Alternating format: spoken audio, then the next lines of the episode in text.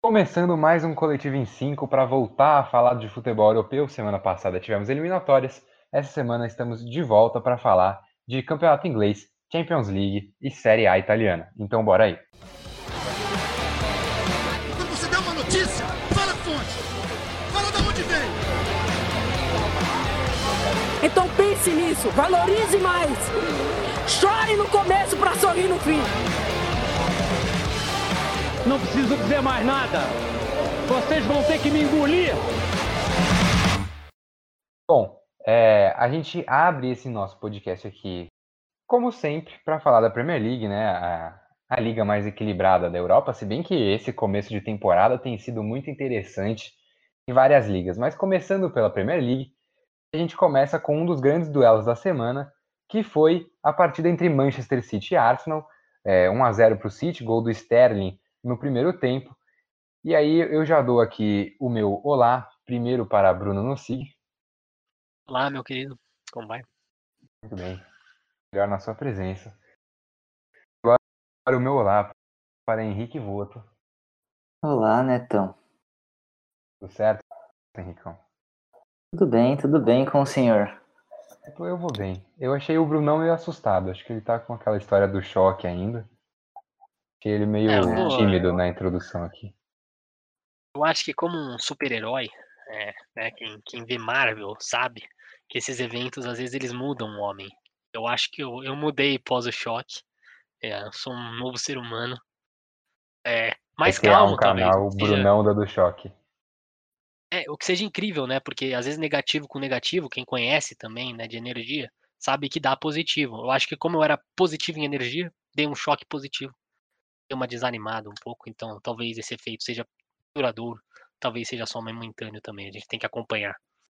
Ô, ô, Netão, se eu fosse você, eu já seguia para os assuntos, senão ele vai começar Tá a falar do heroísmo dele, aí Eu vai vou ser seguir a sua complicado. dica.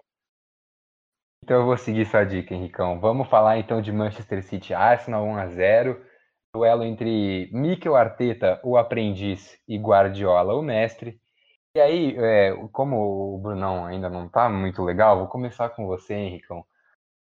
Porque acho que ainda falta um pouquinho pro aprendiz superar o mestre, né? Pois é, vamos dar um tempinho aí pro Brunão se recompor, né? Parar um pouco com essa historinha de Marvel dele aí. Seguinte, é, o elenco do Manchester City é superior ao do Arsenal. O jogo em si eu achei fraco ontem. É, mais uma vez o Manchester City muito intenso no primeiro tempo, criando muitas chances, e no segundo tempo perdendo toda a intensidade, recuando, apenas mantendo o placar em mãos. E deu certo, né? O bom para o Manchester City é que deu certo. Não deu certo contra o Leeds na rodada passada, em, em que o Manchester City recuou também, parou de atacar com com mais intensidade e o Leeds conseguiu achar o gol. O Arsenal não conseguiu. E não conseguiu porque faltam opções no ataque e falta achar uma formação ideal. Eu acho que ontem eles entraram com esse 4-3-3, só que é um, é um 4-3-3 que não funciona muito bem, porque primeiro que você tem o Nicolas Pepe, que não está jogando no nível que a gente esperava, é, ele é um jogador que, desde que chegou no Arsenal, pela quantia enorme que chegou, não correspondeu à altura. E, e eu acho que falta achar essa, essa formação ideal lá na frente, né? O Aubameyang Então. tem um jogador... Oi? interromper, porque eu, eu também fiquei com essa impressão, só queria complementar rapidinho, porque o Arteta colocou o William para jogar de Exato. 9 e É. eu achei uma opção muito estranha com você deslocar o Aubameyang para a esquerda, que é algo que o Arteta tem usado muito, e, e deixar o, o William de, de, de 9, ao invés de usar o Aubameyang, que é um goleador nato, né? E o William nunca me tinha, não me recordo de ver ele fazendo essa função. Fez a função, sim, senhor. Pois é. Na Bruno? Copa do Mundo de 2014, ele ah, várias vezes entrou como reserva de Fred na seleção do Felipão. Verdade. Exatamente no, Senhora. set, Fui no, buscar. no, no 7 a 1 da Alemanha, ele entra no lugar de Fred, do Fred como falso 9 e também joga, se eu não me engano, E aí a gente viu como que não deu titular certo. na função contra a Holanda, que a gente também perde. Então, maus exemplos aí. Mas acho que assim, talvez fosse uma tentativa de explorar contra-ataque, explorar a velocidade do William. Mas é uma opção você colocar o Aubameyang pela esquerda se você tiver o Lacazette centralizado, né? Se você faz essa, esse monte de, de adaptação aí sem ter um centroavante como o Lacazette como titular, eu acho que, que tira um pouco a capacidade de criação do time, né? E eu acho que o Arsenal funcionou mais com o Arteta nessas últimas rodadas, desde que o Arteta assumiu, né, numa formação com três zagueiros, com uma linha de quatro no meio campo. Eu acho que foi um time com mais velocidade para atacar. Ontem não senti isso. Ontem foi um time que tomou um gol cedo, né? Porque o Manchester City tem essa, essa, essa, essa característica de pressionar no começo do jogo. Aí no segundo tempo é forçado a atacar o Manchester City e não consegue, porque é um time que costuma explorar muito mais a velocidade mesmo e não o controle do jogo. Então, eu acho sim que falta peça ao Arsenal. É, o PP começa a pintar como uma decepção, porque seria um jogador importante num sistema que controla bem a bola, um jogador que receberia na ponta para criar jogada de lá, mas não, tá, não tem funcionado. E, e, o Manchester City é um time que é completamente diferente sem o Kevin De Bruyne é, acho que a principal deficiência desse time é não ter um jogador com capacidade para substituir o Kevin De Bruyne. Claro que ninguém teria, né, no nível do De Bruyne, mas, mas precisa ter um jogador para desafogar durante a temporada. E, e é isso, repetiu o que fez contra o Leeds e até deu sorte, eu diria, de não tomar gol, porque realmente cai muito o nível no segundo tempo, né? O Brunão, o Henricão falou muito de contratação de, do PP, que foi um jogador muito caro, mas o Arsenal gastou muito nessa janela também. Acho que esse dinheiro foi mal gasto. Não, eu, eu gostei principalmente da contratação do Thomas Partey, é, e é um jogador que eu gosto, gostava muito no Atlético, e acho que pode fazer bem a função, num estilo bem diferente, né? Porque ele sai do, do Simeone e vai para o Arteta, mas principalmente porque o meu campo do Arsenal, apesar de estar tá jogando melhor com o Chaka e com o próprio Dani Ceballos, ou quando jogava o El Nene, que ele começou a insistir isso nesse ano, o meu campo era bom. Eu acho que era bom com jogadores talvez não tão bons como, como você deseja na Premier League para time de topo da Premier League. E o Partey pode ser esse jogador diferente. Então, nesse sentido, sim, gosto da contratação do Partey. Já disse que gosto da contratação do Gabriel Magalhães, acho um bom zagueiro. E, e, e para mim, na, na, minha opinião, em vários momentos fez a diferença nesse jogo. É, formou uma boa dupla de zaga, né? Trio de zaga, que é, é um. Quando defende, né? Joga com quatro zagueiros, quando ataca, joga com três. Mas ele jogou muito bem com a bola, jogou muito bem marcando sem a bola. Então, é, para mim, foram duas contratações de peso. O William também pode ser essa contratação se for bem utilizado, né? Essa condição de nove, ela me assusta primeiro por dois motivos. É porque mostra que ele acha que o William vai fazer uma função que ele não consegue fazer e tira talvez um jogador que estava em alta do seu melhor momento, né? Porque você começa a variar muito a posição do jogador, às vezes ele para de render e isso também atrapalha quando ele volta para a função dele. E o segundo ponto é uma insistência de usar o Aubameyang na esquerda que pode ser muito negativa. Porque o Martinelli está machucado, mas até que ponto vai essa insistência? Porque o Martinelli vai jogar daquele lado. O Martinelli vai ficar no banco, que era talvez um dos melhores jogadores da última temporada, ou porque se ele quiser manter o Aubameyang na esquerda, o Martinelli não joga. Então eu vejo um pouco com o lado negativo essa questão do Aubameyang sempre na esquerda. E para mim as contratações foram boas. Eu, eu, eu, acho que no sentido do Manchester City, algumas contratações me deixaram um pouco a desejar. É, eu, não, eu não sou muito fã do Ferran Torres, porque eu acho que agora pode ser no futuro pode dar certo, mas agora é um jogador que para mim não faz sentido, até porque de alas Manchester City está cheio, né? Não, não, é o problema do, do, time do Manchester City. Já tinha um monte, se adiciona ainda mais, né? Perdeu o Sané, mas também não era como se o Sané tivesse sido importante na última temporada, porque ele não jogou. É, e a zaga, eu gostei do, principalmente do Rubem Dias, porque eu acho que é um baita jogador, mas o Natan aqui ele deixa um pouco a desejar. Acho que esse, esse, esses três zagueiros com o Ake fazendo essa função de la, mais na lateral ajuda o Ake e ajuda o Manchester City. Eu gosto também. Ele centralizado, eu, eu já vejo mais problemático. O Ake joga na lateral esquerda na seleção holandesa, né? Acho que é legal a gente falar isso também. Joga. Não, e ele começa a carreira no Chelsea como lateral esquerdo. E aí ele vai pro Bournemouth, o primeiro ano dele no Bournemouth é de lateral esquerdo, e aí o Bournemouth tem problema na zaga, e aí sim, ele move pra zaga central num sistema com quatro zagueiros e vai bem no Bournemouth. Mas acho que pro City é outra escala, é outro patamar. Eu ainda não vejo ele sendo incrível como zagueiro central numa condição de quatro zagueiros. Numa condição de três eu já acho interessante. É, eu, eu ainda acho que o City, apesar de fazer contratações interessantes, acaba gastando mais que o necessário para fazê-las. Aí entra tanto o Ake quanto o Rubem Dias, acho que são jogadores que são úteis, jogadores que eram necessários, mas que eu acho que o City acaba gastando uma, um dinheiro um pouco a mais do valor de mercado desses jogadores. É, mas aí eu queria chamar o Henricão de volta só para fechar o assunto, porque ele. Porque eu. O Henricão falou que caiu muito o nível no segundo tempo. E eu queria conversar um pouquinho sobre o primeiro tempo do jogo, que para mim foi legal, mas eu acho que o Arsenal perdeu o jogo porque, apesar de ter uma proposta de, de marcar muito em cima, de fazer uma pressão muito forte na saída do adversário, é, essa pressão não foi bem feita. Não sei se você ficou com essa mesma impressão, Henrique. É, eu acho que o Manchester City faz melhor isso e já sabe lidar com essa questão porque os times tendem a recuar bastante porque sabe que o Manchester City é um time com muita, com muita capacidade de manter a bola em controle, né? Então, nesse início de jogo, acho que o Arsenal optou por essa pressão, mas o Manchester City soube lidar muito bem, porque já tem essa experiência tanto contra equipes que jogam recuado, quanto com, com relação a essa pressão porque é uma equipe que trabalha muito bem a bola em transição, né? Só que aí, assim, o que, o que eu queria ilustrar do que eu falei dessa falta de criatividade do City no segundo tempo, de um time que reduz um pouco o nível, assim, eu busquei uma estatística que você gosta, que é a do expected goals. Eu adoro. E, exatamente. E assim, claro que teve um jogo que o City tomou cinco, né, do Leicester, mas até agora o saldo de expected goals do City na Premier League é negativo, é de menos 1.04.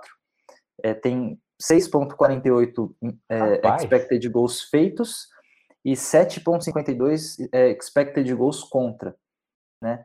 Então é um time que eu acho que peca um pouco nessa criatividade em manter o nível durante os 90 minutos. Tenho sentido essa dificuldade nesse início de temporada, especialmente quando o Kevin De Bruyne não está em campo. Queria fazer um comentário sobre a sua estatística, Henricão, porque eu imagino que uma boa parte desse número alto de gols esperados sofridos pelo City se deva aos três pênaltis da goleada sofrida pelo Leicester, mas mesmo assim é algo que a gente não espera do Manchester City. É, quem bateu o Leicester essa semana foi um tal de Aston Villa, que semana passada, retrasada, aliás, deu 7 no meu Liverpool, num jogo maluco, é o Aston Villa, que né, tá sendo a surpresa da, dessa Premier League, é a última equipe com 100% de aproveitamento, quatro vitórias em quatro jogos, é o vice-líder do campeonato, tá um ponto do Everton. É... E aí, Brunão, eu queria saber se tem algo, você tem alguma explicação para isso ou se é apenas a torcida ilustre do Aston Villa que está empurrando o time para frente, mesmo não estando presente nos estádios eu acho que né, sempre ser apoiado pela coroa ajuda, né? Príncipe William ali deve dar uma força à monarquia, mas realmente eu, eu, eu, dou dois motivos, na verdade. Primeiro, o melhor jogador do campeonato, e eu não falo de sacanagem atualmente da Premier League nesse começo, é o Jack Grealish. Eu acho que ficou bem claro nas primeiras rodadas. Ele, o jogo que ele faz contra o Liverpool é algo absurdo, ontem ele, ele fez um passe no, no, no, final do jogo, né? Não é o final, não é o lance do gol, mas ele dá um passe para o Barkley antes de sair o gol do próprio Ross Barkley, que é um negócio absurdo. Ele encara a marcação, ele dá um drible minúsculo, assim, acho que dificilmente poucos jogadores da Premier League como um todo dariam. Acho que você consegue nomear cinco fariam aquelas jogadas. É, então é algo, o nível dele é absurdo. E as contratações esse ano foram bem feitas quando você sobe para a Premier League, às vezes você tem dois estilos, né? Que foi o caso do Aston Villa. É, ou você chega gastando muito, que foi o que o Aston Villa fez. Ano passado, o Aston Villa foi o segundo time que mais gastou é, na janela inglesa. Ou você chega e não sabendo da sua condição financeira, você não gasta nada e arca com a consequência de ter um elenco ruim. Que é o caso de todos esses times que subiram agora, porque por conta da pandemia não tiveram a condição financeira de gastar e a gente está vendo isso. É, o Leeds está indo bem, mas Fulham. O Leeds gastou um pouquinho a mais, né? É, o Leeds gastou um pouco a mais, mas o próprio, o próprio West Bromwich e o Fulham devem cair, porque estão com o elenco bem defasado para a Premier League. E no caso do Aston Villa, eles perceberam que não é a quantidade que gasta, mas os caras que você traz.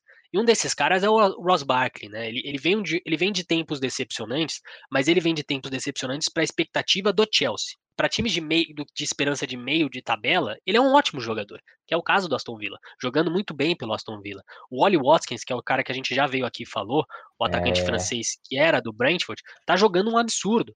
Movimentação, a zaga tem medo do que ele é capaz de fazer, e isso dá um respeito até pro meio-campo. Aí você tem o Cash, que é uma chegada interessante, o Emiliano Martinez, que a gente já disse aqui várias vezes, é um cara que muda o gol é, do Aston Villa e muda o sistema defensivo. Então, o Aston Villa é um time muito mais sólido que na temporada passada. E esse ano, acho que a expectativa é ser um próximo Wolves. Não é ficar nessa de brigar contra o rebaixamento. É óbvio que você ainda quer garantir que você vai ficar na elite. Mas esse ano eles podem pensar um pouco além, talvez uma, uma Liga Europa. É lógico que você não vai brigar por Champions nem nada. Mas uma Liga Europa acho que dá para esse Aston Villa. Até porque bons times estão tropeçando e você não vê grandes times de elite sendo aquelas coisas, né? E o Wolves também acho que não vai se manter, porque a minha expectativa é que eles vendam algum desses jogadores ainda esse ano. Então, assim, é, o Aston Villa pode brigar por algo maior e tem motivo sim, não é só o Príncipe William e sua força monárquica. É. Então, rapidinho então para passar Aston Villa com você, o Brunão falou do Martinez, é, e bastante do ataque do Villa, mas eu, eu, eu queria destacar o trabalho defensivo também, porque eu acho que o Aston Villa tem sido uma equipe muito sólida defensivamente. E, enfim, tem que jogado com uma linha alta, mas que não pressiona tanto, tem um estilo um pouco diferente ali, né? Então, ainda bem que mudou, né? Porque na temporada passada o Aston Villa tomou 67 gols na Premier League, foi o segundo time que mais tomou gols, e foi a grande deficiência do time, fez quase cair. E que o Brunão falou para mim foi perfeito, que assim, o Aston Villa percebeu que não precisa gastar em quantidade de jogadores, mas em qualidade. Então, no ano passado trouxeram quase que um elenco completamente novo, só que de jogadores que não faziam a diferença lá na frente. Eram jogadores comuns. O, o Trezeguet, por exemplo, acho que ele veio com uma expectativa de, de aumentar um pouco essa qualidade nas pontas, mas ele não, não, não trouxe uma novidade, não trouxe, não é um jogador que desequilibra dentro de campo. O jogador que desequilibra é o Grealish sempre será o Grealish nesse Aston Villa, né? A diferença é que para essa temporada eles trouxeram jogadores que podem trabalhar junto com o Grealish para desafogar um pouco a, a responsabilidade que ele tem dentro de campo. Então, assim, a gente pega o jogo do, do Aston Villa contra o Liverpool, é óbvio, a grande maioria das jogadas surgiram pela esquerda, no lado do Grealish, que é onde ele mais trabalha. Mas você teve a participação muito boa do Watkins, enfim, né, o Aston Villa achou esse 9 para fazer essa função de centroavante. E o Barkley também participa muito bem do jogo, né? Então, eu gostei que você falou desse sistema defensivo que também está pressionando, mas nem tanto e tal.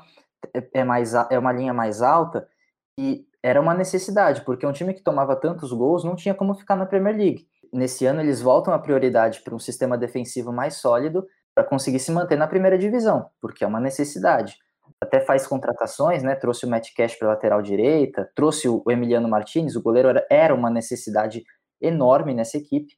E agora eles acertaram isso, que bom, né? É um, é um, uma, é um grande primeiro, primeiro passo para conseguir coisas melhores na Premier League. Eu só quero falar rapidinho para encerrar, porque eu acho que o Aston Villa o que fica interessante é que esse elenco ele tem formas, ele te dá opções, né? Acho que ano passado você não tinha muitas opções de escalar um time diferente, de fazer coisas diferentes, você tinha que sempre ficar na mesma, né? E esse ano vai te dar opções tanto com mais oportunidade de jogadores, e aí o técnico Jim Smith vai poder brincar um pouco mais. E aí acho que é isso que a gente está vendo também. E uma das coisas, né? O Wesley pode voltar, é o brasileiro, que era um dos caras que era o destaque até o momento que ele lesiona desse Aston Villa, que tinha, vinha sendo decepcionante no começo da temporada passada. E eu acho que é um jogador com a capacidade do Oli Watkins de jogar aberto e de se mexer. É, o Jim Smith vai ter a oportunidade de jogar com os dois juntos. Né? São jogadores, o Wesley mais pesado, mas são dois jogadores que também podem compactuar. Isso vai dar mais liberdade, vai dar um direito a mais de mexer. Então, eu acho esse elenco muito mais completo do que ano passado nesse sentido também. Bom, Oli Watkins aí que você falou é fruto do Moneyball lá do Brentford, né? Equipe que a gente chegou a falar nos podcasts atrás, que está na segunda divisão, quase subiu, assim como o Consa, zagueiro do Aston Villa, duas contratações que vieram do Brentford, é, Aston Villa se aproveitando da, da máquina de talentos que é o Brentford. Bom, eu, eu comecei o assunto Aston Villa falando que eles eram vice-líderes. Isso porque o Everton, equipe do Carlo Ancelotti, é o líder atual da Premier League, com 13 pontos em 5 jogos, estava 100%, mas nesse final de semana um joguinho cedo. Eu, inclusive, perdi o jogo porque foi muito cedo, não consegui acordar a tempo, tive que rever depois. Mas um jogo que foi muito legal até o final, uma, um empate por 2 a 2 Everton e Liverpool, mas que acabou ficando marcado por uma lesão, a lesão do Van Dijk, rompeu o ligamento anterior cruzado, os primeiros reportes iniciais dizem que pode ficar fora até oito meses, ele está fora da temporada. E aí o Brunão, que é nosso roteirista e comentarista, ele colocou aqui a pergunta, né, no nosso roteiro, se essa era a pior coisa que poderia acontecer para o Liverpool. E dessa vez eu não vou passar a pergunta para os comentaristas, porque eu mesmo quero responder que sim, essa é a pior coisa que poderia acontecer para o Liverpool. Por quê? Porque o Liverpool justamente não contratou nenhuma reposição para a zaga, que já era um problema. Você tinha só Joe Gomes e Joel Matip de nomes para a posição. O Fabinho já chegou a jogar improvisado. E agora o seu principal zagueiro, o seu principal pilar da defesa está fora da temporada. Então, para mim, ó, Feliz 2021 para você que é torcedor do Liverpool, assim como eu. Ano que vem a gente se fala de novo. Essa temporada, para mim, se o Liverpool conseguir alguma coisa, a gente tá no lucro. Que que é e isso? agora eu deixo os comentários aí falarem. Se o Brunão quiser falar, ele fala. Pera lá, pera lá, pera lá. Olha isso. O cara é emocionado. Acabou a Primeiro, você, temporada. você tem Jurgen Klopp e você sonha com algo. Já começa por aí. Vamos, vamos por partes. Segundo ponto. Eu, eu não acho. Eu fiz a pergunta exatamente porque eu sabia qual seria a resposta do nosso apresentador, porque É. eu não acho que é tão ruim assim. Eu acho muito ruim, mas o que torna ruim é o fato do Alisson também estar machucado. Porque dos males os piores, na minha opinião, perder o Alisson é pior do que perder o Van Dijk. Porque a gente já viu o que, que o Adrian é capaz de fazer.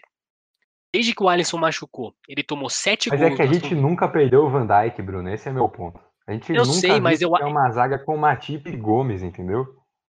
Mas eu acho que você, você tem mais coisa pra fazer com improvisando Fabinho, improv- com João Gomes e Matip, do que. Porque o Adrian a gente já sabe quão ruim é. A gente já sabe que é um desastre. A gente já sabe que se você pegar o Atlético de Madrid na Champions, o, Atlético de Madrid É. acha- três gols porque o Adrian vai dar três gols, entendeu? É simples assim. Eu, eu não acho que o Joe Gomes dá três gols pro adversário se o Alisson estiver lá. Você me entende? Porque o único, único momento que o, que o Liverpool foi mal defensivamente ano passado foram dois. Pós-título contra o Manchester City, que se explica emocionalmente, os caras não estavam afim de jogar, e o jogo do Atlético de Madrid. Foram os únicos momentos que defensivamente foi mal. Pra mim, um motivo é claramente emocional e o outro é a falta do Alisson. Então, eu acho que perder o Alisson é pior do que perder o Van Dijk. O que torna péssimo é que agora vai ter que enfrentar o Ajax no meio de semana e possivelmente muitos mais jogos sem os dois. E aí eu acho que é o problema. Entendeu? É- essa é a minha opinião, porque pra mim o Adrian é algo tenebroso. Tá, tá ridículo, ele não era tão ruim assim quando ele jogava no West Ham. Eu não sei o que aconteceu com ele, pra ser sincero. Mas pra mim ele é pior do que Joe Gomes repondo, ou Matip repondo o Van Dijk. É, Eu vou, vou comentar um pouquinho sobre isso, porque eu achei que você emocionou grandemente ao dizer que o torcedor do Liverpool deveria já focar em 2021. Muita calma nessa hora. Eu acho que o Van Dijk é um dos melhores zagueiros do mundo no momento, talvez o melhor, foi, foi escolhido o melhor, né, claro. Mas ele tem, assim, o grande diferencial dele, claro, que é essa imposição física, essa facilidade de desarmar. Teve aquela história de que ninguém driblou o Van Dijk, né, na temporada, até ele tomar um drible lá e depois todo mundo comentar. Mas, assim, o, o grande diferencial do Van Dijk é no sistema. E porque ele participa muito bem também da saída de bola do Liverpool. Se, se a opção for por recuar o Fabinho para a função do Van Dijk, eu não vejo tanto problema. Claro, ele não é um zagueiro como o Van Dijk, mas eu não vejo tanto problema porque o Fabinho também participa muito bem de saída de bola, é um, é um jogador que já se mostrou competente nessa posição. E aí, para mim, o problema dessa zaga é o Gomes. O Gomes não pode continuar como titular, tem que voltar o Matip. É, é urgente que volte o Matip. Eu até acho que não tem tanta diferença técnica entre os dois, mas o Matip corresponde muito bem ao sistema. E aí, o Klopp tem muitas opções para trabalhar esse meio-campo. O Fabinho é um cara que é muito importante na posição de primeiro volante ali com o Klopp, mas o Klopp tem muitas opções para o meio-campo. Ele pode colocar o Thiago como um primeiro volante, como ele funcionou o tempo inteiro no Bayern. Pode voltar com Keita, com Henderson. Tem muitas opções para esse time do Liverpool. E o grande diferencial defensivo do Liverpool é a pressão, é o gegenpressing, né? Não é especificamente um jogador. Se a pressão voltar a funcionar com muita qualidade, como ela funcionou em vários momentos da temporada passada, eu não vejo tanto problema assim. claro que perder o Van Dijk é um impacto muito grande, mas seria muito pior, na minha visão, se perdesse o Mané, por exemplo, ou se perdesse o Salah, que eu acho que já são jogadores que o Liverpool não tem nenhum tipo de reposição possível, porque as contratações que fez, pensando em Minamino, é, Diogo Jota, são jogadores para você pensar para o futuro, jogadores que vão substituindo durante a partida, e, e acho que não tem essa capacidade de substituir de imediato. Agora, para o momento, eu acho que perder o Van Dijk é um impacto grande, mas o Liverpool pode trabalhar esse problema. Bom, eu já vou puxar do Henricão aqui, aproveitar para falar do nosso líder, o Everton, porque o Everton está muito bem, e um dos motivos que eu vejo por Everton estar tá bem, e um dos motivos que eu acho que é natural que todo mundo veja que está bem, é o meio campo, porque no passado Muitos culpavam a zaga e o ataque pela falta de bons números, né, tanto defensivos quanto ofensivos, mas faltava essa ligação, faltava esse diálogo. O Sigurdsson não vinha bem, o André Gomes não fazia a função desejada, sim, o Delphi não encaixou. É, você tinha vários problemas nesse meio campo que foi, eu acho que o Ancelotti com as contratações solucionou. E talvez de todos esses times, né, a gente falou de Aston Villa, falou de Manchester City, é, falou de Arsenal, de todos da Premier League, talvez tenham contratado mais nesse sentido de bom e barato, melhor do que ninguém, foi o Everton. Porque você pegou o James Rodrigues, que de imediato é um encaixe perfeito, é um, é um encaixe fenomenal. Ele tem dado certo, tem feito a ligação também, tem sido, junto com o Grealish, um desses melhores jogadores do, do campeonato. Aí você tem o Ducuré, que tem feito uma função magnífica de ligação ao mesmo tempo de marcação. E o Alan, que é um, talvez desses brasileiros no futebol mundial que são conhecidos, é talvez um dos mais desvalorizados, né? Já chegou a ser na seleção, mas é um cara um pouco desconhecido e ter feito um trabalho muito bom nesse sentido. Então, a, a pergunta que, que, eu, que eu fiz é, era no sentido de será que dá para ser campeão? Eu ainda acho que não. Eu ainda acho que, apesar da, da lesão do Van Dijk que a gente discutiu, o Liverpool é um candidato muito mais forte do que o Everton. É, o Manchester City perdeu só um jogo, tem um jogo atrasado, então pode brigar lá em cima também. Não é como se tivesse perdido vários pontos. É, o Tottenham é um time que entregou nessa semana, né, um 3 a 3 sensacional para o West Ham, mas é um time também que vem mais forte. E você tem, né? Você tem Chelsea que pode brigar, você tem vários outros times que têm tropeçado, mas são candidatos muito mais fortes do, do, que o Everton nesse sentido. Mas o trabalho do Ancelotti é um cara que a gente conhece, é talvez do, do futebol mundial. É, desde que deixou o Milan naquele time absurdo, é um dos técnicos mais desvalorizados, porque ele constantemente faz bons trabalhos, mas acaba sempre sendo encerrado de forma precoce. Então, assim, acho que ele pode encaixar a casinha lá e o Everton brigar. Então, eu, eu, imagino que a gente vai trazer o Everton mais para frente nesse podcast, porque pode ser uma surpresa bem bacana aí dessa Premier League deste ano. Já é uma surpresa, acho, né? Já é. Então vamos deixar como já é. E pode falar um pouco da Champions League agora já, do Liverpool com a Ajax, porque eu imagino que vai ser um dos melhores jogos dessa rodada. Essa é a minha, o que a minha imaginação. Eu acho que o grupo do Liverpool é um grupo muito interessante mesmo, Bruno, de estilos de jogo assim. Eu, eu gosto. Acho que a gente deve ter partidas muito legais. Eu gosto, eu gosto do Atalanta porque eu acho que é, é um time que vai manter o nível. É, o Liverpool, óbvio, é o favorito do grupo. E o Ajax, para mim, esse é, um, esse é um Ajax muito legal de acompanhar. Você tem muito jogador legal. Eu sou um fã do Anthony. Pode falar, isso. Você é Antonizete. Eu já, eu já deixei claro que eu sou fã do Anthony, acho que ele joga muita bola. Fez um golaço contra o Heverden nesse final de semana, um gol absurdo, meus perdões. Você tem Tadic que tá mantendo o nível. É, você tem o Kudos, que nessa o Ajax vendeu o Van, Van de Beek para o nosso queridão Manchester United, do Henrique, é, e muito se imaginava quem vai cumprir essa função. Mohamed Kudus tem feito muito bem essa função no meio campo, magnífico. O Henricão tem mentalidade de quinta série quando eu falo Kudus, tá Não dá, Henricão. Não, não, só, não só dá, assim, O pior é que eu pensei também, mas eu mantive a compostura. Mas, mas então, é assim, que eu acho que o Ajax perdeu bastante nível desses últimos anos. Não sei se é um time com tanta capacidade para classificar assim, não, hein? Que eu acho que tem proms, eu acho que o estilo de jogo pode ser essencial, porque o Liverpool é, é um time que joga rápido, mas costuma se complicar com times que são muito rápidos no contra-ataque. E de certa forma o Van Dijk é sentiu. O Atalanta também sente contra times velozes, contra times de contra-ataque. Então, assim, é o jeito que o Ajax vai jogar. O Ajax, com a velocidade que tem com o Anthony, com o Proms, com o Tadic, e, e com Kudos, acho que pode ser um time que vai impor uma velocidade ali que vai complicar esses times. E, e, assim, a grande questão é conquistar ponto em casa, que é forte, lá na Holanda, E, e, e, se escapar com os pontinhos fora de casa, pode se, se meter nesse grupo. Até porque o, o time dinamarquês, o Midland, deve ser saco de pancada de todo mundo. É o Brentford da, da Dinamarca, Bruno. É, então. É, ô Henricão, você tem mais medo do Kudos ou do grupo do Manchester United? Não, vocês me interpretaram errado. Aí eu só tava, eu tava rindo da empolgação do Brunão com o ah, Kudos. Tá. É. Ah, tá. Não, mas Não o, foi o, por causa do nome, gente. Henricão, o Kudos tem jogado muito. Você tem acompanhado os jogos da Ajax? Putz, não tenho, mano. Mas eu confio em você. Mas jogado muito É. em qualidade ou quantidade? Não, qualidade. É, ele, ele, quando o Ajax tá, tá ausente do, do Mohamed, o time sente. É, é um jogo menos veloz, é um jogo menos impactante. E o Anthony, né? Porque o jogo, esse último jogo começou o David Neres, que é um jogador que lesionou temporada passada, voltou nessa temporada e aparentemente não manteve o nível.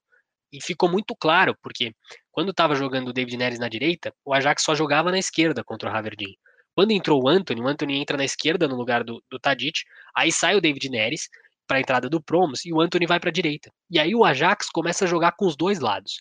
Então, com essa sentida do David Neres, o Anthony tem mostrado muita personalidade. Então, eu quero realmente ver se ele vai sentir a Champions League, porque o campeonato holandês ele não sentiu nesse começo. E acho que é um jogador perigoso, porque uma das coisas que mais pode fazer diferença é o fato das pessoas não conhecerem esses jogadores. O Anthony é um jogador desconhecido na Europa, então ele pode fazer, fazer uma, uma graça.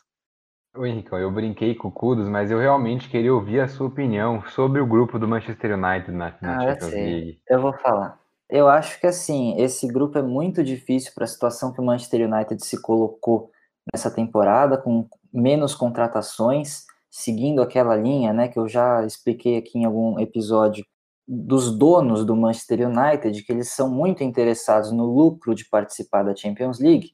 E aí, quando o time chega na Champions League, caem os investimentos, não mantém o nível de investimento para crescer a qualidade da equipe, e aí fica naquela monotonia, aquela necessidade de você ter que achar soluções internas que às vezes você não tem. Até acho que agora no final da janela, o Manchester United fez boas contratações. Teve no início o Van de Beek, um ótimo, uma ótima aquisição. É, teve, tem muito debate sobre a possibilidade do Van de Beek jogar ao lado de Pogba e Bruno Fernandes. Eu já vejo que isso não vai acontecer, não tem acontecido, não é intenção fazer acontecer. Mas o início de temporada do Manchester United é muito instável e coloca o time numa situação muito complicada nesse grupo.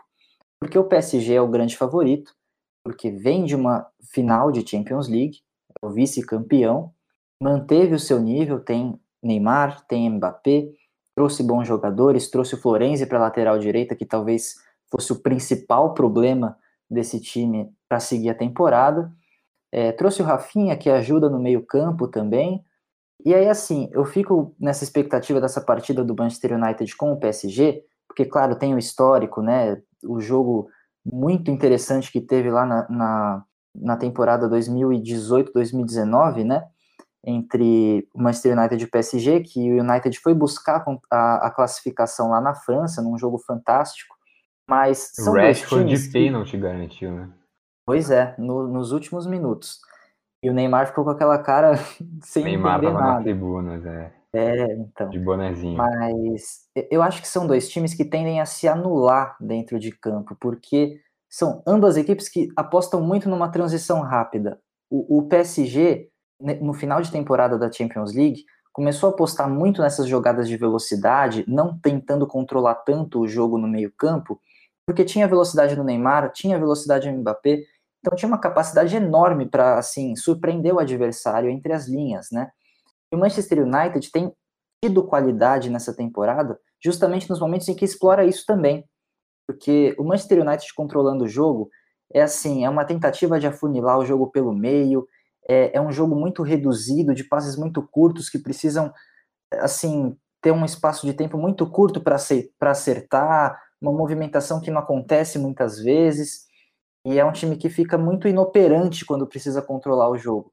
Mas em situações de contra-ataque, como foi nessa partida contra o Newcastle, é um time que se destaca, porque criou contra-ataques, jogadas de contra-ataque muito rápidas, muito boas, né, com Rashford, Bruno Fernandes, até os laterais também avançando, né, A tendência é que o Alex Telles comece de titular, né? Pelo amor de Deus. Mas o Ambissaca também está apoiando mais o ataque. Então são dois times que tendem a se anular no jogo. Eu queria muito ver como é que essa partida vai se desenvolver. E o Leipzig é uma grande ameaça nesse grupo também. Né? A gente não pode esquecer da campanha que o Leipzig fez na temporada passada. Perderam o Werner, é um, uma perda bastante relevante, mas ainda tem grande parte da base que levou o time à semifinal da Champions. E é um time muito interessante, controla muito bem a bola, tem várias alternativas de criação no ataque, e tem o Pamecano na zaga, que talvez seja um dos zagueiros mais promissores do mundo atualmente, né? Então eu acho que vai ser um grupo muito interessante e o Manchester United começa bem pressionado, porque é um grupo de muita qualidade e o Manchester United não mostrou um nível muito alto. O capacete a dizer, hum, sou o favorito nesse grupo. Não é. Henricão, você sabe quem é o atual líder da Bundesliga? Uh, não sei. É o Leipzig? É o Leipzig. O Leipzig ah, lidera a Bundesliga com 10 pontos em 4 jogos. Bayern de Munique e Borussia Dortmund tem 9. Bom, para quem não entendeu por que, eu perguntei para o Henricão sobre o grupo do Manchester United, nessa terça-feira temos Paris Saint-Germain e Manchester United abrindo esse grupo. A gente grava o podcast na segunda-feira à noite, dependendo do horário em que você nos escuta. Esse jogo já muito provavelmente pode ter acontecido. E aí, o outro grande jogo da rodada, Bruno Nossig, é Bayern de Munique e Atlético de Madrid, esse jogo na quarta-feira. É um grupo que deve ser relativamente tranquilo para os dois, mas que deve ter essa briga legal aí na primeira posição. É, imagina-se que os dois passem em primeiro e segundo. Imagina-se também que o Bayern de Munique exerça o seu favoritismo e termine em primeiro. É, mas é um jogo que pode se complicar, porque você pega Diego Simeone, Diego Simeone nunca é um, é um, técnico fácil, independente do elenco que ele tem, independente se o elenco do Atlético né, é bom ou não, ele vai dar uma graça. A grande questão é que o, o time do Bayern do Hansen Flick não é um time que também você quer pegar, né? E, e ficou muito mais forte, né? A gente já trouxe aqui a, a chegada do, do Sané, a gente já trouxe aqui como esse time ficou mais forte, imagina-se que tenha ficado mais forte. E assim, é, a grande questão é como, para mim, é como o Soares vai jogar. Porque o grande problema do Atlético, a gente já falou isso, é, era a ausência de uma referência porque o Morata estava muito mal, porque quando, quando entrava no segundo tempo, e o Diego Costa não fez nada no passado, foi algo tenebroso. E, e, o João Félix não rendeu, não fez a primeira temporada que você espera de uma grande promessa. Se ele voltar a jogar, se o Soares for o Soares que a gente conhece que ele é, esse time vai ser perigoso, porque defensivamente é um time sólido, e, e, ofensivamente não consegue produzir tanto. Mas o Soares precisa de uma, duas chances para matar um gol. E, e, acho que é isso que ele vai precisar. A gente ainda não viu esse time do Atlético começar muito bem, né? Foram duas vitórias e dois empates no Campeonato Espanhol, já foram dois tropeços. E por parte do Bayern, vamos, vamos dizer que tá no normal, né? Um tropeço ali pro, pro Hoffenheim que a gente já trouxe, mas nada também, um jogo ali, nada muito fora do comum e já tá em segundo na Bundesliga. Então, eu acho que, assim, para mim é o grande jogo dessa rodada, porque em termos de, de, de, de estilo de jogo, em termos de diferenças na forma de jogar, é o que mais rende, porque eu acho que o PSG e o Manchester United vão fazer um jogo mais ao mesmo estilo, né? Os dois também vão querer a bola, os dois vão às vezes querer contra-ataque, é, então vai ser um jogo interessante. Mas por parte de filosofias e por parte de diferenças óbvias dos jogadores que tem, eu acho que, que é o jogo mais legal. Bom, eu vou dar uma passadinha rápida aqui então nos jogos da Champions, dessa primeira rodada, Champions voltando à fase de grupos agora. 1h55, né? Horário diferente, porque são os clubes da Ucrânia e da Rússia. Temos Zenit e Clube Bruges, e Dinamo de Kiev e Juventus. E aí, no horário padrão, 4 da tarde, Chelsea e Sevilha, outro jogo legal também. Rennes e Krasnodar, Lazio e Borussia Dortmund, outro jogo que deve ser interessante também. O Barcelona pega o time húngaro, o Ferencváros. Temos aí o duelo Paris Saint-Germain e Manchester United. E fechando esse grupo H, Leipzig e Basaksehir, o atual campeão turco. Na quarta-feira, aí sim, Bayern de Munique e Atlético de Madrid às quatro. Um pouquinho antes, Salzburg e Lokomotiv Moscou, Real Madrid e Shakhtar Donetsk, esses jogos às duas. E aí, fechando a rodada, Inter e Borussia Mönchengladbach, Manchester City e Porto, Olympiacos e Olympique de Marseille, o duelo de Ajax e Liverpool, que o Brunão falou um pouquinho antes, e Midland e Atalanta fechando o grupo D. Esses os jogos da Champions nessa semana.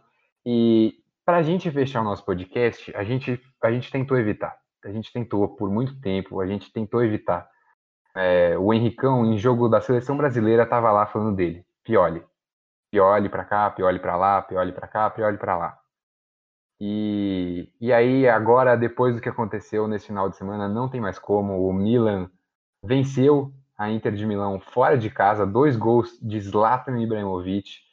É, e aí, Henricão, pode comemorar, não só pelo seu time ter ganho, mas também porque a gente finalmente vai abrir o espaço aqui para você falar do Milan, para você falar do piolismo. Pois é, vocês não conseguem, não dá para resistir ao piolismo.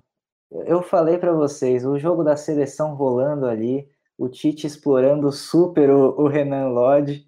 Ih, eu falei, isso aí é o Pioli explorando o Theo Hernandes. O Tite está vendo o Pioli.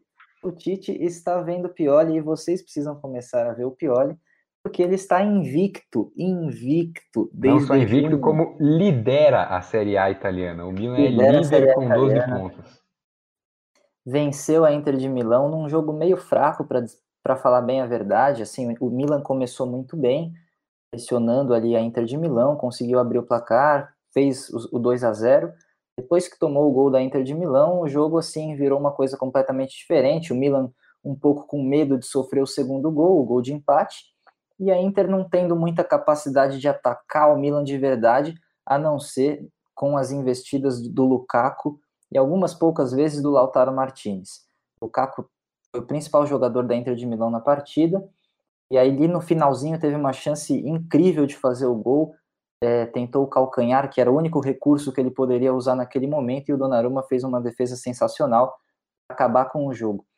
Mas, assim, precisa começar a dar essa atenção para o Pioli, porque, assim, o projeto que o Milan tem montado é, é muito interessante. Eu vi até que tem a pergunta no nosso roteiro, se esse é o melhor Milan desde o Ancelotti.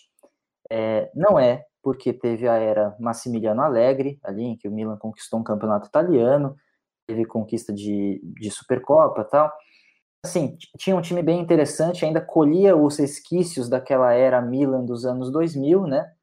E aí, assim, esse sim é o melhor Milan desde o fim da era Berlusconi, porque o fim da era Berlusconi cria uma situação de bastante instabilidade no Milan, vem um dono chinês que começa a se que começa a acumular dívidas, tem que entregar o clube para um fundo de investimento norte-americano e esse fundo de investimento norte-americano começa sim a consertar a casa. É, o Milan teve problemas financeiros muito graves, ficou de fora da Liga Europa na temporada passada porque não, não cumpriu o fair play financeiro da UEFA. Agora começa a ajeitar a casa e montar uma base o Milan entendeu que assim tem que ter uma base de um time titular e começar a construir o futuro. Foi atrás do Tonali nessa janela de transferência, uma ótima contratação e tem jogadores que fazem a diferença nesse momento. Ibrahimovic, assim, com 39 anos, jogando o que ele está jogando, sensacional. É, o Theo Hernandes hoje é um dos melhores laterais esquerdos atuando na Europa. É, é até inacreditável que ele não é convocado para a seleção francesa mas ele é o principal jogador do Milan, tanto defensivamente ali, mas ele tem muita capacidade de atacar e, e, o Milan afunila o jogo pelo lado esquerdo porque sabe dessa potencialidade dele. Então, assim, precisa começar a abrir os olhos para o piolismo, porque é um time que pode, inclusive, ameaçar uma briga pela liderança. É líder e... atual no, no, campeonato italiano.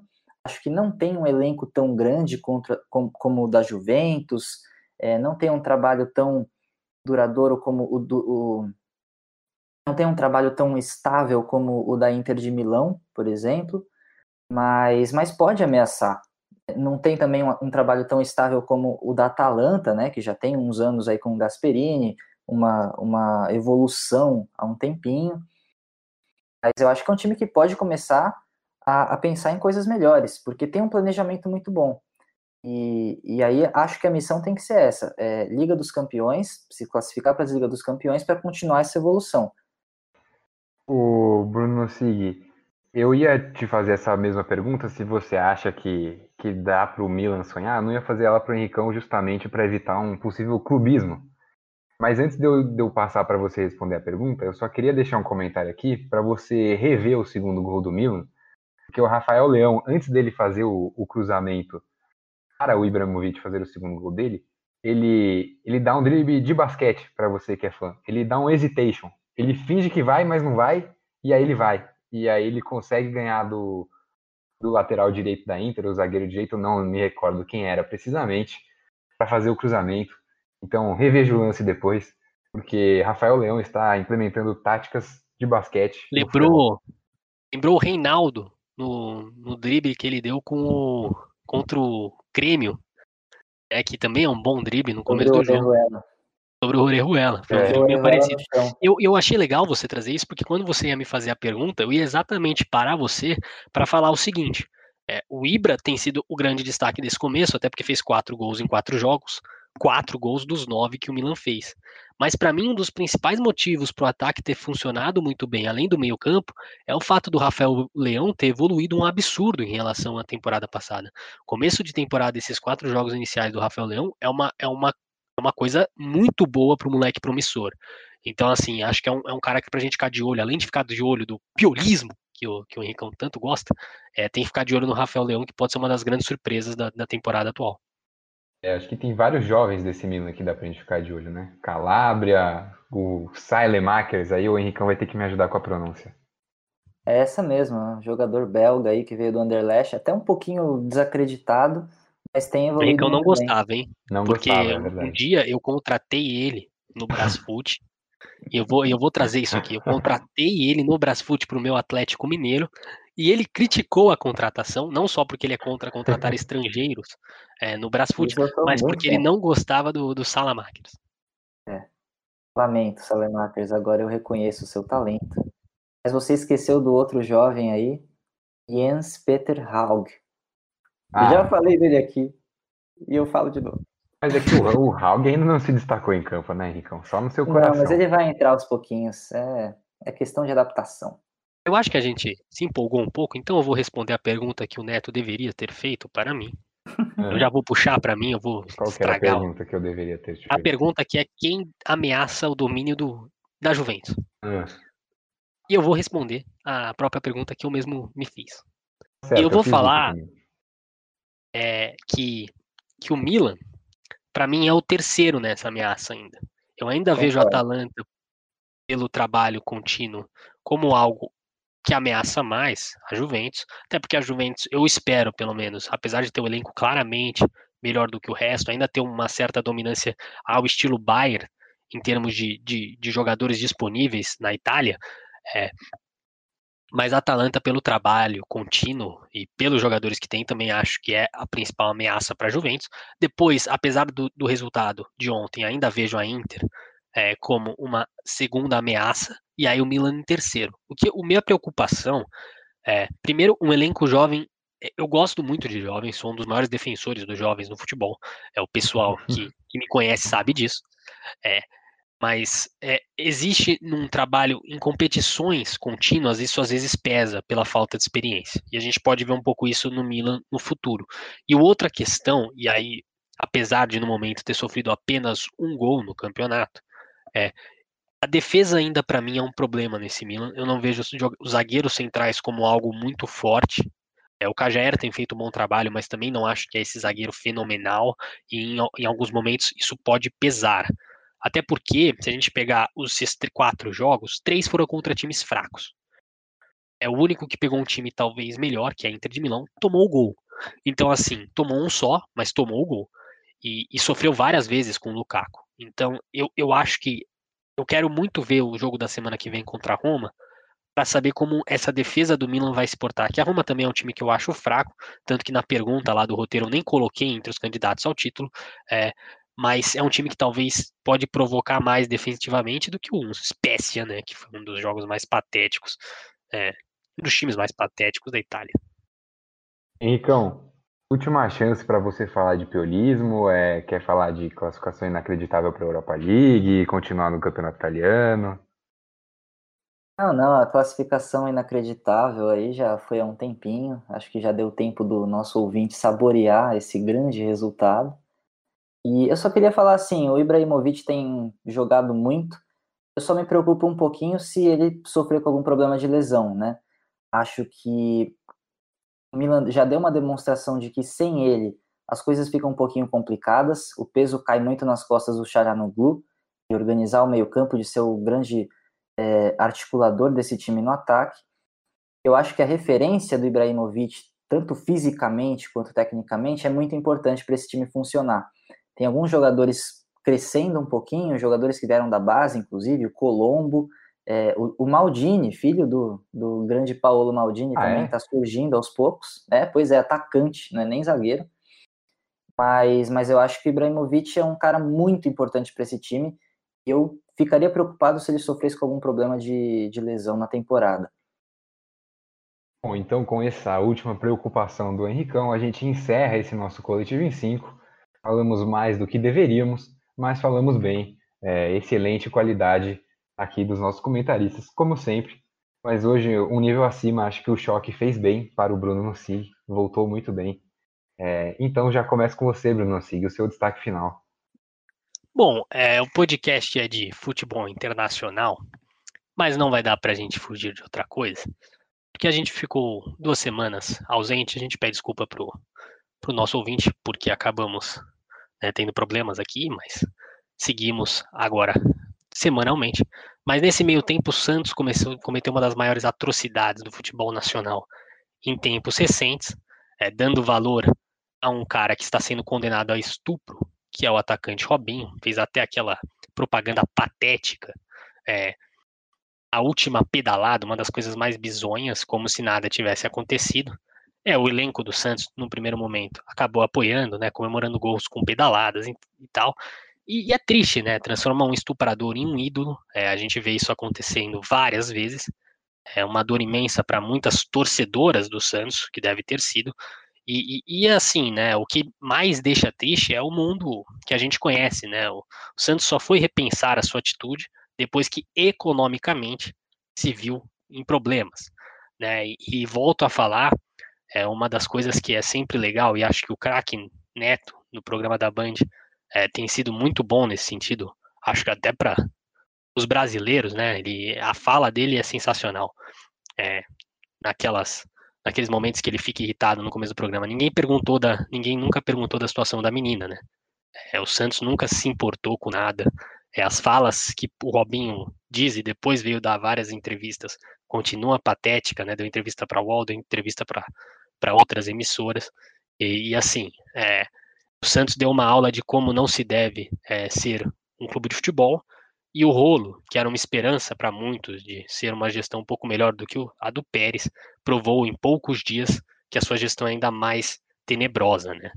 E, né, acho que sabendo o que esse momento deu de dor em muitos profissionais do jornalismo, é, em muitos torcedores e torcedoras do Santos, a gente espera que né, isso nunca mais aconteça, mas fica aí também, a, acho que a gente tinha que pontuar isso aqui. É, eu queria aproveitar o seu destaque também para elogiar o jornalismo que foi feito em cima disso. O Globo Esporte conseguiu o, o processo, é, trouxe ao ar as interceptações, né? o processo era público durante todo esse tempo. O Santos poderia, desde o começo, ter consultado o processo é, para analisar os detalhes, para ver o que estava fazendo, a movimentação que estava fazendo.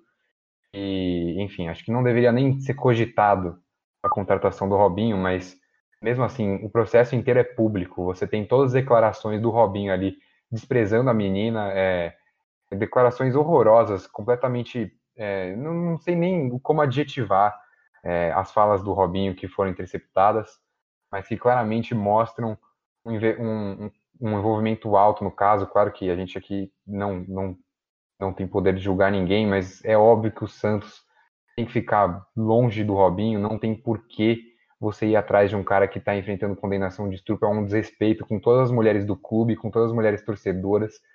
É, e é isso, como você falou, é você colocar um estuprador como ídolo do seu clube. E, enfim, não sei se o, o destaque final do Henricão vai seguir na mesma linha ou se você quer falar ainda só, também, Bruno. Só pontuar, só uma coisa, né? Você falou o Santos não deveria. Primeiro, né? E acho que é. Você também teve essa intenção do Santos e nenhum outro clube. E a pena é que outros clubes Óbvio. já pontuaram para isso, né? O Jean tá contratado no Atlético Goianiense após ter provados e filmados ele atacando a mulher, né? Ele saiu do São Paulo e foi para o Atlético Goianiense. É o Bruno né, que é um dos casos mais famosos, está empregado. Então, assim, é, é bizonho a quantidade de vezes que isso acontece no esporte, não só no futebol, né? Então, assim, é, só queria pontuar isso, né? Porque a gente fala muito do Robinho agora, que é o tema é, que tá em moda, mas assim, Gia tá jogando titular absoluto no Atlético Goianiense todo dia. O cara agrediu a esposa, ex-esposa. Bruno, assassino, condenado, que já foi pra prisão, é titular também do Rio Branco. Então, assim, é, é o nosso futebol nacional, né? Essa, não só o nosso também. É, o Robinho jogou na Turquia há, três meses atrás e continuava condenado na Itália é, é, é o mundo que a gente conhece, né? Não só o Brasil. Eu acho que para fechar também é só só queria dar um outro detalhe que o Santos não chegou a rescindir o contrato do Robinho, o Santos suspendeu. Então a gente ainda pode ter mais mais maluquice acontecendo nessa história. É, porque suspender um contrato é diferente de você rescindir o vínculo. O Santos ainda tem um vínculo com o Robinho. Então, é, claro, a, resposta é muito da, daquilo que você falou, uma resposta direta para os patrocinadores, não uma resposta é, para a situação. É, não, não, o Santos não fez o que deveria ser feito. O Santos deu uma resposta aos seus patrocinadores, e simplesmente isso. Exatamente. E, e, alguns pontos que vocês tocaram, assim, acho que vocês foram impecáveis nos seus comentários, eu nem tenho muito mais a acrescentar sobre isso, mas em relação ao jornalismo que foi feito, é, que isso sirva de exemplo para próximas situações. Né? Eu acho que esse caso é muito marcante, é, talvez seja inédito na história da cobertura assim, jornalística sobre esse tipo de assunto, é, o fato da cobertura jornalística chegar ao ponto de, de desfazer um negócio com esse jogador, né? Eu acho que assim já, já houveram algumas situações, já houve algumas situações envolvendo o goleiro Bruno, é, quando ele foi contratado antes por algumas outras equipes, é, em que, sim, os contratos foram terminados com o, o jogador, né? Mas, mas eu acho que um caso como o do Robinho é histórico para o nosso esporte, histórico para o nosso jornalismo. É, e eu queria dizer assim, né? Não só o, o, furo do Globo Esporte dando detalhes do depoimento, mas também tem a entrevista que o Robinho dá para o UOL depois.